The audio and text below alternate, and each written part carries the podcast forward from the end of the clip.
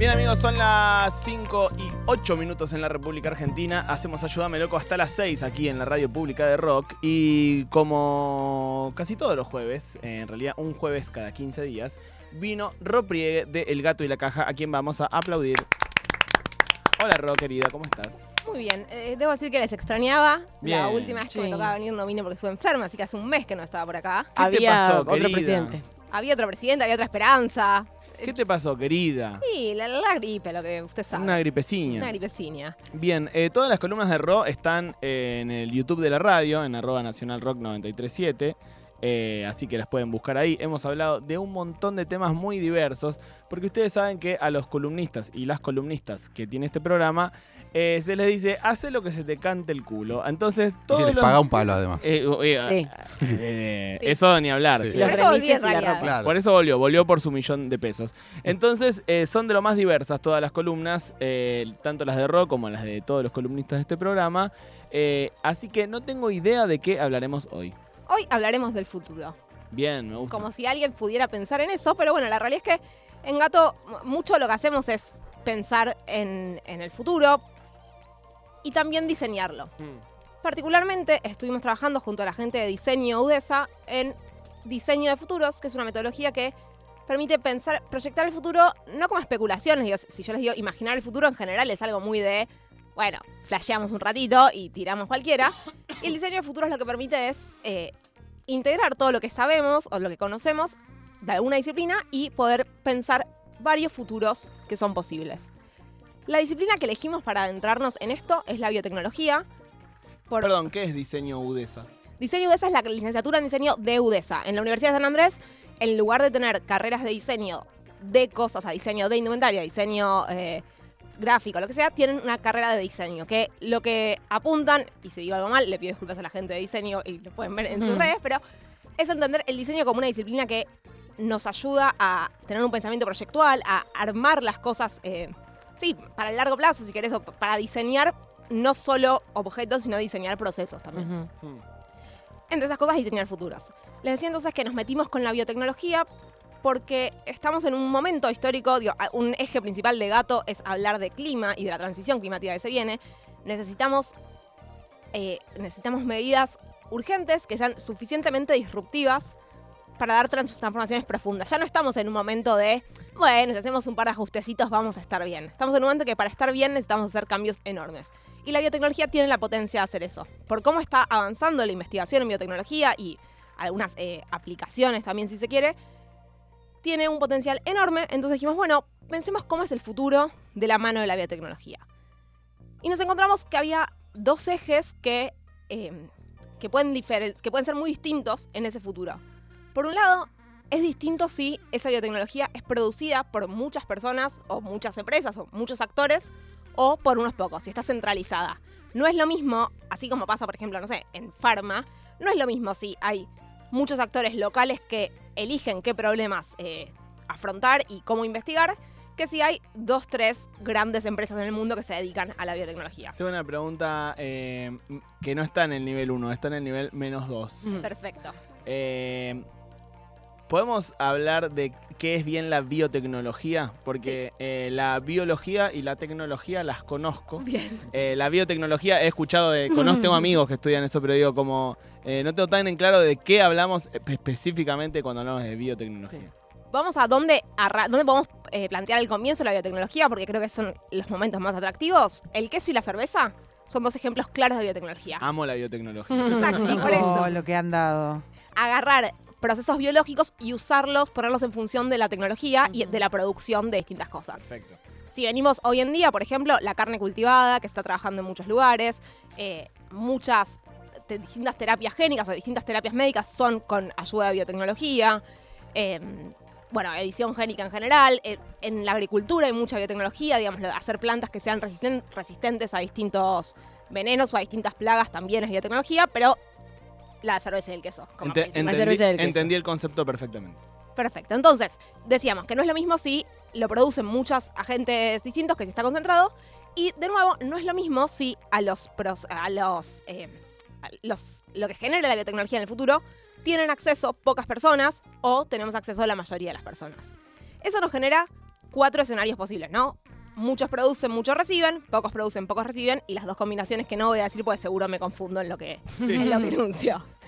El diseño de futuros se hace tres grandes preguntas. Primero es qué viene pasando, o sea, aprender del pasado. Después, qué podría pasar, explorar el futuro. Y tercero, qué hacemos para que pase. Mm. Ese proceso entero nos llevó algo así, si no me equivoco, deben haber sido los últimos cinco meses de trabajo conjunto, en el cual primero exploramos todo lo que sabemos de la situación actual de la biotecnología. Digamos, que se cultivó ya carne en algún lugar, no se cultivó, se logró crecer un órgano eh, artificialmente, se logró trasplantar algún órgano artificialmente en algún modelo animal, cuán cerca, cuán lejos estamos de todas esas cosas.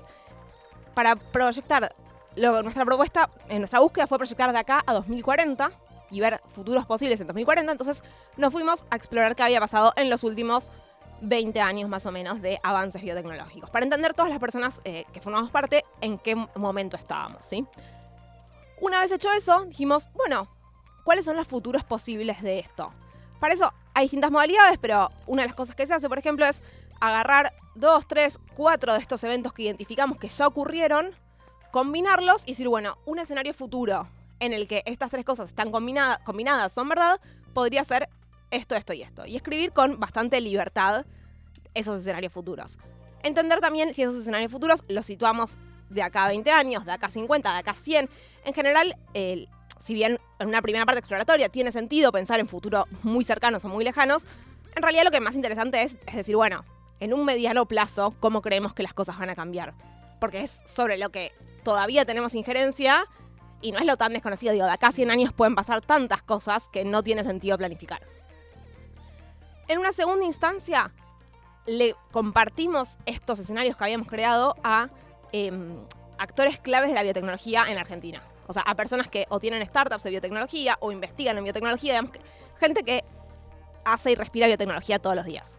Para que evaluaran también esas- esos escenarios que habíamos planteado nosotros, si les parecía que tenía sentido o no, si por ahí decían como, esto que dijeron re puede ser, pero lo imagino que de acá a tres años ya está pasando, Mm. o esto imagino que puede llegar a pasar, pero medio con baja probabilidad y muy lejos. Porque, Viste que siempre se habla como de las predicciones que no fueron. Como siempre se nada, creíamos que los autos iban a volar en el 2000, creíamos que tal cosa. Pero bueno, imagino que hay un montón de esas predicciones que se hacen eh, estratégicamente que luego sí se cumplen, ¿no? Como, y que sí ayudan a prevenir un montón de cuestiones. Digo, por, Sí, por general se pone el foco siempre en los errores. eh, eh, digo, por lo general eh, me refiero a la gente de a pie que no está metida en el tema. pero todo el tiempo se debe estar acertando estratégicamente en un montón de cuestiones, ¿no? Sí, esos errores aparte en general se dan más cuando intentamos predecir a largo plazo. Que cuando se decía en el 2000 los autos van a volar, fue mucho antes del 2000. Claro. Y es clave lo que seas de predecir, de, perdón, prevenir, porque sí hay que tener mucha conciencia, sobre todo en biotecnología, en todo lo que es biología en general, en, bueno, que estamos investigando esto. ¿Qué consecuencias podría tener? ¿Cómo evitamos las consecuencias que creemos que son malas? Hay discusiones eh, muy grandes, sobre todo yo estudié en la Facultad de Ciencias Exactas y Naturales de la UBA, y no tuve una carrera de ética en toda la carrera, ni tuve una materia de ética en toda la carrera, yo ni ninguna de las personas que cursan en exactas. Es algo de, bueno, ¿cómo hacemos ciencia? ¿Para qué hacemos ciencia? ¿Para quién hacemos ciencia? Que si bien hay comités de ética que pueden aprobar o no aprobar los, eh, los experimentos que uno hace y siempre, digamos, no es que cada uno investiga lo que quiere, todos sean marcos, eh, en, en marcos de ciertos consensos, pero siempre está la pregunta de, bueno, ok, si esto sale bien, yo puedo hacer esto. Ahora sí, ¿cuáles son los posibles efectos colaterales de esto? ¿Cómo los prevengo? ¿Cómo los evito? Y en algunos casos no los puedes evitar y es un entender que, bueno, quizás vamos a tener que mitigar esto. Y en todo lo que tiene que ver con clima, pasa mucho, que es, bueno, si nos afrontamos, a- si nos enfrentamos, perdón, a un futuro de muchos, de eventos climáticos extremos, ¿no? De muchas sequías, de muchas inundaciones.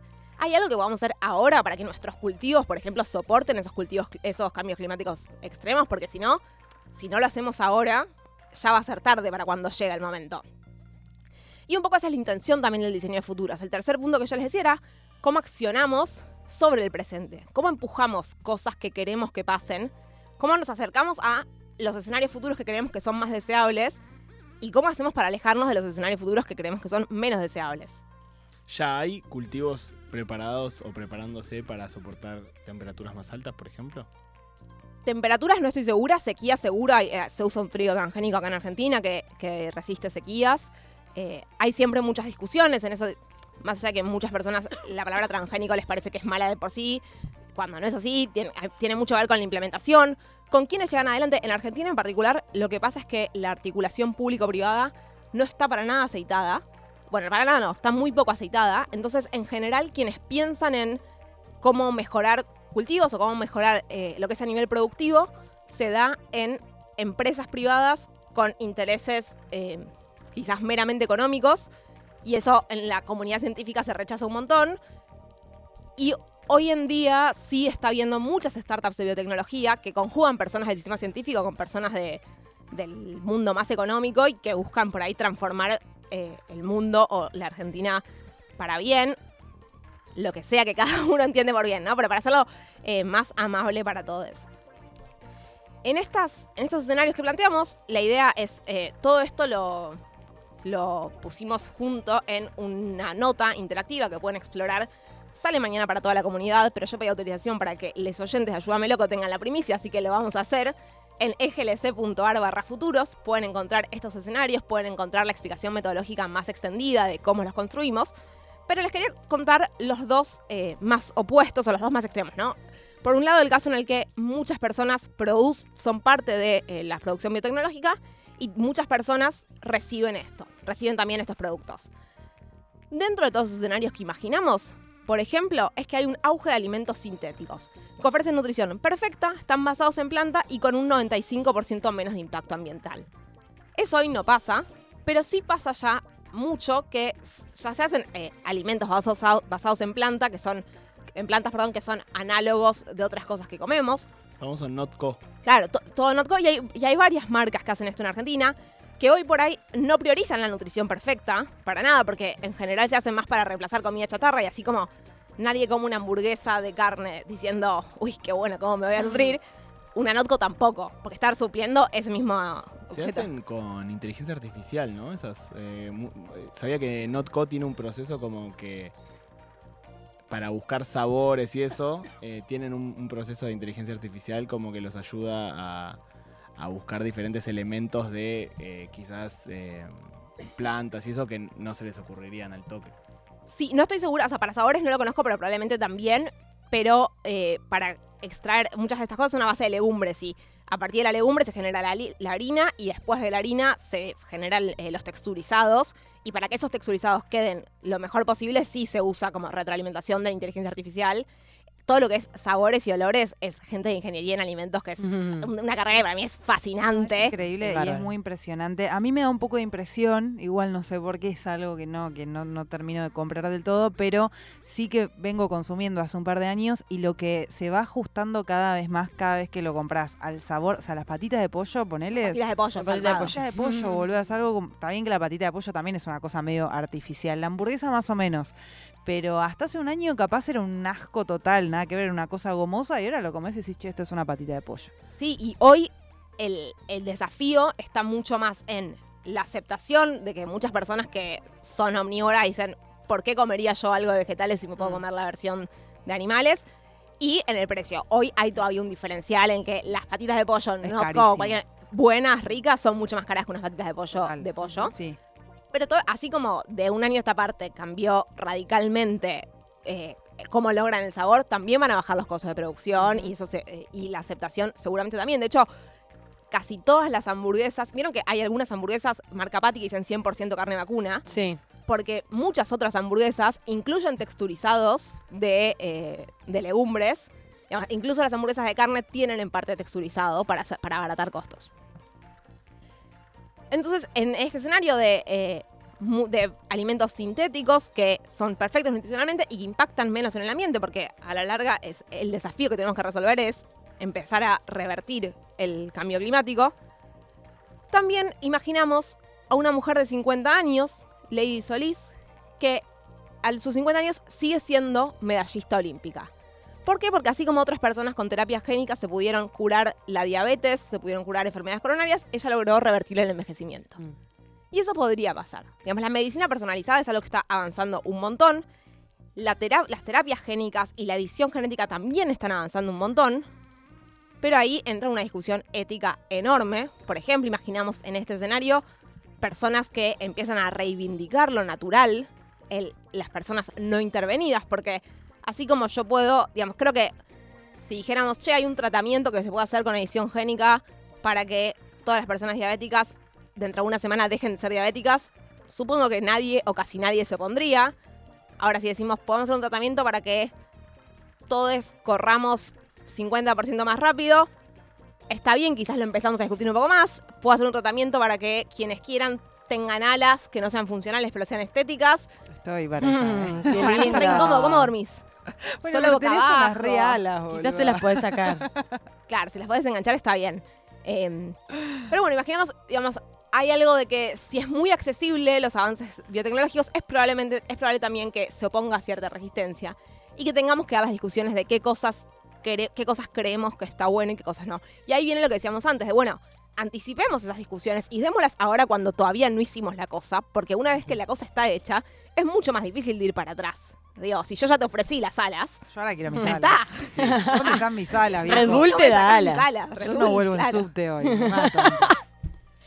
Eh, una de. bueno, es algo muy interesante de este trabajo que, que está en la web, es que hubo exploración para generar estas imágenes con inteligencias artificiales y nada, hubo una exploración re grande por parte del equipo de diseño visual y, y Juanchi también de experiencias digitales. Y una de las imágenes que no quedó en los escenarios finales, pero era de una persona con, como si fuese, no, me acuerdo si eran unas plumas, unas escamas azules divinas, pero que también era como, che, ¿a, a dónde estamos yendo? ¿No? Es rarísimo que Mm. ese sea nuestro futuro. Pero el escenario completamente opuesto, el de pocas manos producen y pocas manos reciben, lo imaginamos como algo en algún punto bastante más parecido a la realidad, en el que, por ejemplo, hay countries en los que la vegetación fue biomodificada para amortiguar el calor y la humedad. Mm. Los perímetros están diseñados para proteger del viento y filtrar toxinas. Entonces, si estás dentro del perímetro de, es- de ese barrio, vivís súper, vivís como por ahí se vivía eh, todavía hace algunas décadas cuando los impactos del cambio climático no eran tan fuertes o no eran tan notorios como son hoy en la ciudad.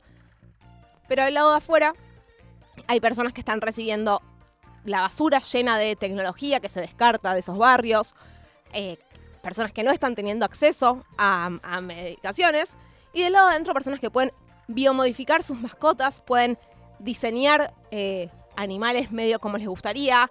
La imagen de esta es mi favorita de toda la página, así que se las dejo para que la, para que la descubran. Y la crisis climática en realidad no frenó. La crisis climática simplemente la enmascararon para los sectores más ricos, Mm. pero toda la gente que está del lado de afuera sigue viviendo lo que estamos viviendo hoy eh, empeorado, ¿no? Los otros dos escenarios voy a... Bueno, estos dos escenarios también tienen más componentes, que la idea es que es una página para que ustedes puedan ir explorando, ir haciéndose preguntas sobre cómo quieren que sea el futuro, cómo nos gustaría eh, construir ese futuro, qué cosas tenemos hoy para hacer sobre eso, y también que eh, está la opción de conocer más en detalle la metodología de cómo fuimos construyendo esto y qué es el diseño de futuros, que hay gente que lo estudia un montón y lo lleva adelante.